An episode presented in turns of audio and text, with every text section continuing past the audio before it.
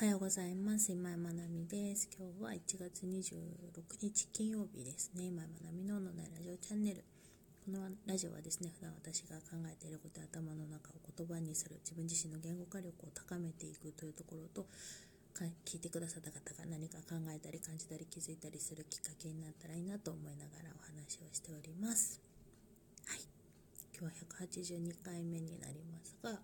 えーと、タイトルはですね語彙力を高めるとレジリエンスも高まるというところでお話ししたいなと思います、はい、いろいろですね、まあ、日々いろんなことがあるんですけど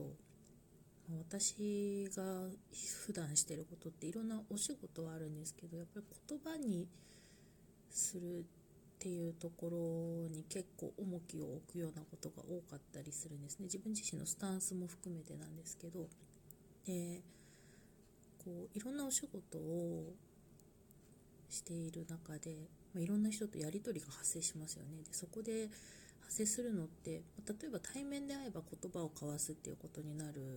しあのなて言うんだろうその人の雰囲気だったりとか声のトーンだったり表情そういう、うんと、非言語のメッセージっていうものをいろいろ感じ取りながらお互いにね感じ取りながらうんコミュニケーションを図ることができるんですけどでもその例えばオンラインで、えー、と打ち合わせをしますっていうところはもちろんですしでもその時ってまだ表情が見えるからいいんですけどそれ以外のやり取りって基本テキストコミュニケーションになってくるんですよね。例えば LINE だったりメールだったり他の、えーとなんかね、そういうツールだったり。でそうすると言葉で伝えるっていうことが非常に重要になってくるわけですよね。で言葉で的確に適切に伝える。であとやっぱり文章の雰囲気によってえっといろんな印象も含めて伝わることっていうのがあるわけですよね。伝わることもあるし、まあ、伝わらないこともありますよね。逆に言うと。なんかねこっちはこういうつもりで書いてるんだけど相手の受け手の状態によってその文章を読んだ時に感じた印象みたいなものが乗っかって解釈されたりとかすることもあるのでテキストコミュニケーションって本当に難しいなと思っててでもやっぱりこう必須だし、えっと、私たちみたいな仕事をしてれば必ずそこは乗り越えていかなきゃいけないところなのでそのそのために何をしたらいいのかってやっぱ言葉の力を高めるっていうことがまずすごく大事になってくるなって思うんですよね。でももともとあの以前から言葉っていうところには自分なりにすごくこだわっていてうん何て言うんだろう自分が表現したいことを本当にそのフィットする感情にフィットするような言葉で表すにはどうしたらいいんだろうっていうことを常々こう考えて発信したり書いたりしてきたところがあるんですよね。でそれはあのもちろんテキストの表現でもそうだし日常のね会話とか自分が講師やファシリテーターとして場に立つ時もその表現っていうところはすごくあの重きを置いているところではあるんですけど でもやっぱり難しいですよね。これはあのやっぱりコミュニケーションってヒーターがピーピーなってる コミュニケーションってこちらからの一方向ではなくて受け手がいてっていうところが必ずあるのでそうするとうんもちろん自分が発する側での状態とか言葉の使い方とかそう、まあ、非言語の部分も含めてどどういうふうにメッセージを発信してるかっていうところももちろん影響するし受け取る側が現在どういう状態であるかとかるいは相手に対してどんな印象を持っているかとか、えーとその言葉の意味をどう捉えているかとかそういう受け手側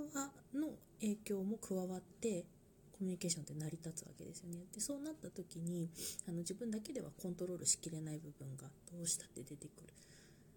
でそこをやっぱりあの言葉の力で乗り越えるっていうのはすごく難しくもあり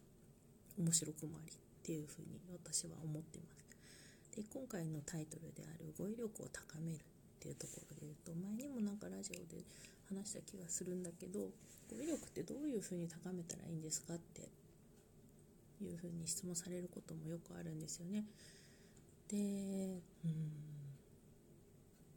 そもそもその語彙力っていうことの定義をちゃんとしっかり捉えておくことが大事だなと思っていて言葉を知っているっていうことはもちろんなんだけど語彙力っていうのはその知っている言葉を適切に取り扱えること取り扱える力のことを言うわけですよね。なので意味を正しく解釈しているっていうことももちろんだしその意味でその言葉を使う場面をちゃんと理解しているっていうことも大事だと思うんです。でそこが語彙力というふうに捉えているのでまずその語彙力っていうところの捉え方っていうのをまず自分の中でちゃんと置く。でそこに対してじゃあ語彙力を高めるにはどうしたらいいのか。つまり言葉の意味をしっかり理解をして適切な場面でその言葉を使えるようになるにはどうしたらいいのかっていうことを考えればいいわけですよ。ただやみくもに語彙力を高めようって思ってもあの何したらいいか分かんないなと思うんだけどでも適切に、まあ、適切な場面で適切な表現で言葉を使えるようになろうって思った時に自分がじゃあどの場面でその語彙力を発揮したいのかというところを考えればいいわけですよね。で例えばですけど、うん、友人とか気の知れた人とのコミュニケーションの中でその語彙力は必要なのか。ってなった時に、うん、そんなでもないかもしれないですよね。人柄を知ってのコミュニケーションだから言葉数があの変な話足らなくても伝わる部分がある。じゃあこれがビジネスのシーンだったらどうだろう。でやっぱりあの困る場面が出てくるかもしれない。あとあるいはテキストコミュニケーションですよね。それも双方向のやり取りなのかあるいは、えっと、ブログや SNS での一方向の発信なのか、まあ、もちろんその読み手っていうのがいるので双方とも捉えられるんですけど基本的には一方向という捉え方を私はしてます。でそうなった時にうんとどこの語彙力を高めたいのかなっていうのは見えてくるかなって。例えば世界観を発信するような SNS とかブログみたいな表現の場であればその自分の表現方法に合ったものだったり自分の人柄に合ったものだったりそういったところの語彙力を養っていく。ことが必要になるしビジネス的なシーンだと例えばメールみたいななんか特定の文なと、うん、特定の場面ですよね。ああいう特徴のある文化というかそういうなんか例えば冒頭に「お世話になっております」みたいなとこから始まる、うん、なんかね日本のメール、ま、お手紙だったらまた別ですよね。背景なんとかかんとかみたいなその季節の言葉とか入ったりするじゃないですか。なのでそうその型みたいなのがあるのでそういうどこに対しての語彙力を高めたいのかっていうのはある程度定まってくるとどういうふうに増やしていったらいいのかなっていうのは見えてくるかなと思います。でなおかつその言葉の数を増やすっていうところはすごくやった方がいいと思っていてうーん例えばですよこの人ってまたヒーター鳴ってる。この人ってこういう人っていう風に表現する時に例えばなんか優しい人ですよねってありきたりな表現ではなくて例えばうーんなんだろうな。温かみと深みを持っている方ですよねみたいな表現をするとなんとなく印象が変わるじゃないですか。ただ単に優しいだけではなくてあなんか包容力のある人なのかなとかっていうふうにうんイメージを連想させるしやすくするような言葉表現の増やし方っていうのもあると思うんですね。でそういうふうにその表現の幅を広げていくことによってうん想像しやすい言葉をたくさん繰り出せるようにするみたいなイメージかな。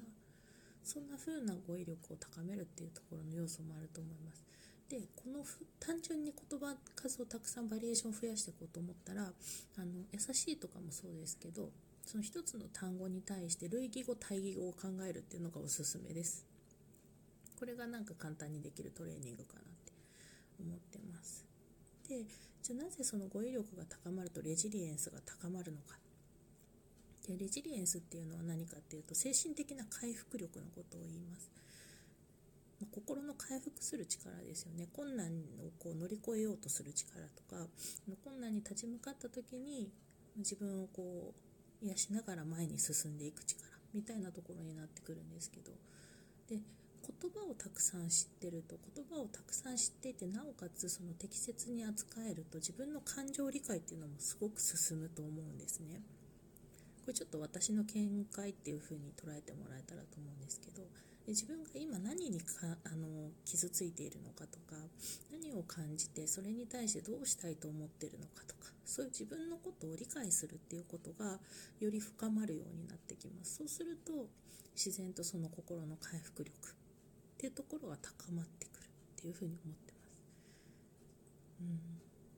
うん、なのでそういうふうにちょっとそのうん、自分が認知できる幅が要は広がるっていうことになるんですよね。言葉が増えると。で自分の世界が広がっていく。でそうすると世界の中でのその自分の存在のあの大きさとか立ち位置も変わってくるのでそうすることによってレジリエンスが高まってくるっていう風な理解を私は今のところしています。ちょっと参考になったらなと思います。はい。それでは今日も寒いですが素敵な一日となりますようにおしまい。